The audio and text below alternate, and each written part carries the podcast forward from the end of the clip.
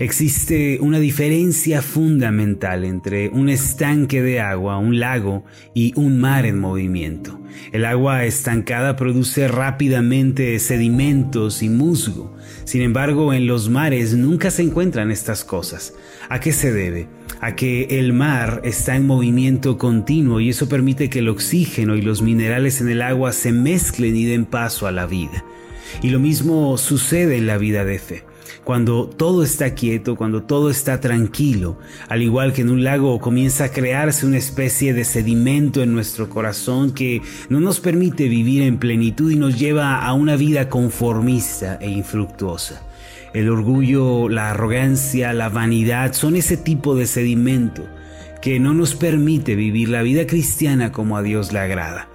La Biblia dice en Proverbios capítulo 16 versículo 18 lo siguiente, antes del quebrantamiento es la soberbia y antes de la caída la altivez de espíritu para remover el sedimento que se ha creado en nuestro corazón. Dios quebranta, Dios derriba la torre de Babel que se ha erigido en la vida de sus hijos.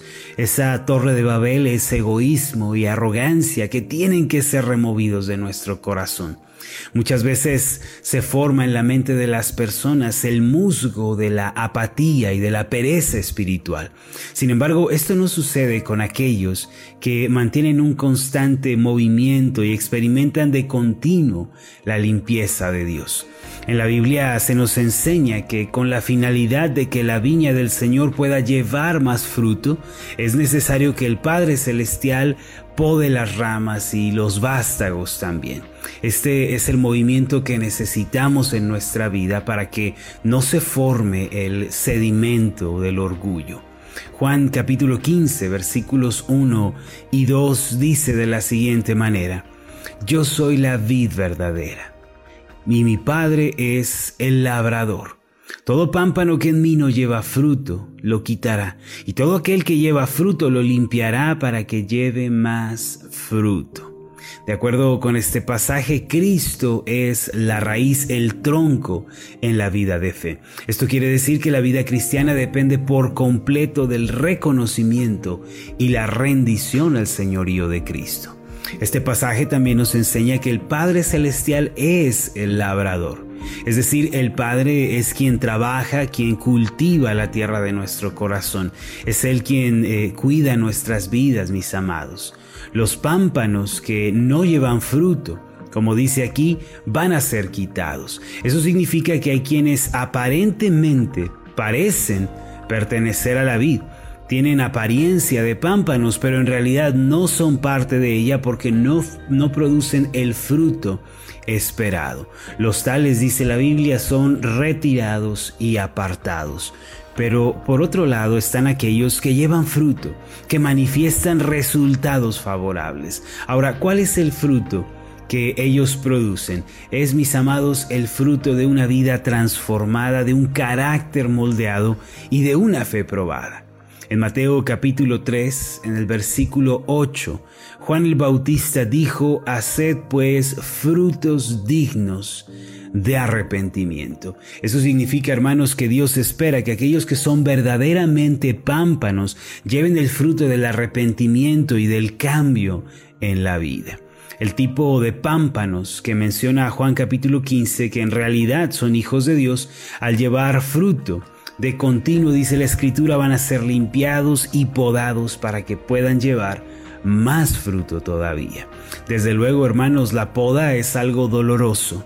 El labrador arranca con sus manos tanto el fruto que ya está maduro como aquellas hojas y hierbas que están estorbando el crecimiento. Este tipo de proceso duele mucho, pero si no se lleva a cabo, si no se realiza, el pámpano no puede llevar más fruto.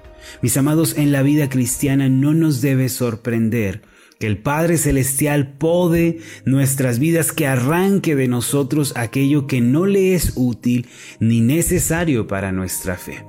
El Salmo 29, versículos 10 y 11, dice estas palabras, Jehová preside en el diluvio y se sienta Jehová como rey para siempre. Jehová dará poder a su pueblo, Jehová bendecirá a su pueblo con paz. En realidad este pasaje que acabamos de leer forma una unidad. Comienza señalándonos que Dios es quien dirige, quien orquesta el diluvio. Enseguida nos muestra eh, que uno de los propósitos de la tempestad, este es que Dios se siente como rey en el trono de nuestro corazón. Sin embargo, en el versículo 11 comienza de esta manera, Jehová dará poder a su pueblo. Y esta última parte es sumamente importante para nosotros, pues habla de otro de los propósitos de la tempestad. ¿Cuál es ese propósito? Fortalecer. Ese propósito es dar poder al pueblo de Dios. Mis amados, la visión bíblica de las pruebas, de las tribulaciones, de los conflictos, es que estos fortalecen y ejercitan la fe de los hijos de Dios. Por ejemplo, en el Antiguo Testamento leemos que cuando David estaba por enfrentarse a Goliat, dijo estas palabras al rey Saúl. En primero de Samuel, capítulo 17, versículo 34 se puede leer, David respondió a Saúl, tu siervo era pastor de las ovejas de su padre, y cuando venía un león o un oso y tomaba algún cordero de la manada, salía yo tras él y lo hería y lo libraba de su boca. Y si se levantaba contra mí yo le echaba mano de la quijada y lo hería y lo mataba. Fuese león, fuese oso, tu siervo lo mataba. Y este filisteo incircunciso será como uno de ellos porque ha provocado al ejército del Dios viviente. Añadió David, Jehová que me ha librado de las garras del león y de las garras del oso, él también me librará de mano de este filisteo. Y dijo Saúl a David, ve y Jehová esté contigo. David, como un pastor de ovejas, muchas veces se enfrentó a los leones, a los osos que trataban de arrebatar corderos de la manada. Todas esas experiencias en realidad eran el entrenamiento de Dios para el enfrentamiento que más tarde tendría contra Goliat.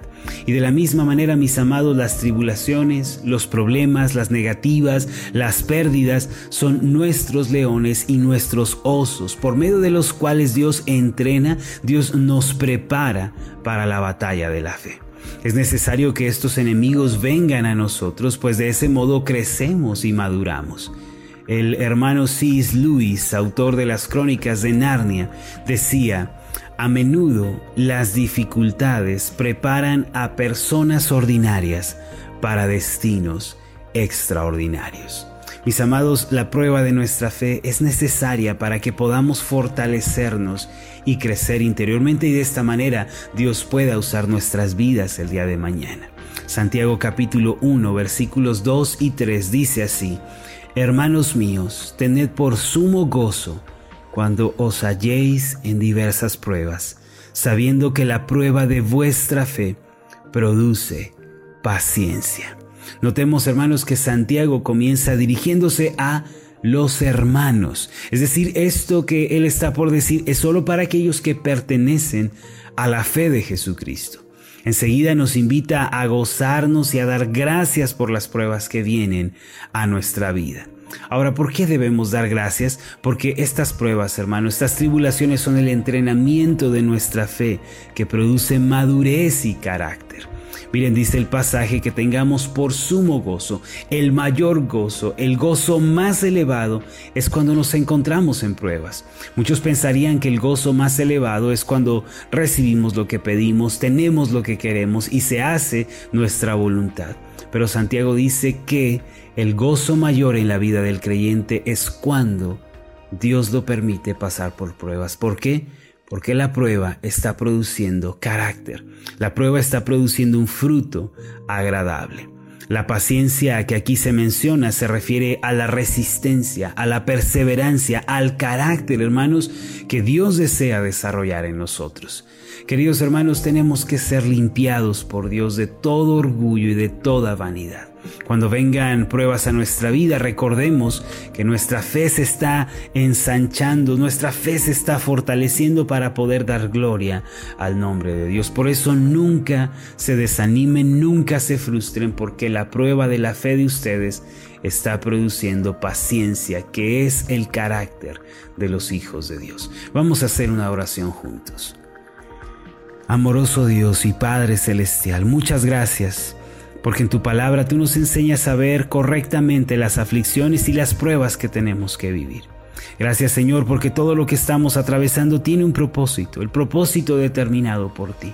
Señor, hoy nos damos cuenta de que a través de las tribulaciones, pruebas, privaciones negativas, en realidad tú nos estás fortaleciendo, estás usando todo esto como el ejercicio para nuestro desarrollo y crecimiento. Te doy tantas gracias, Señor, por esto. Gracias porque nos amas tanto que no nos dejas como estamos, nos amas tanto que nos transformas. Sigue haciendo tu obra, sigue fortaleciendo a tu pueblo, sigue transformándonos, Señor. Te lo pedimos en el nombre de Jesús. Amén y amén.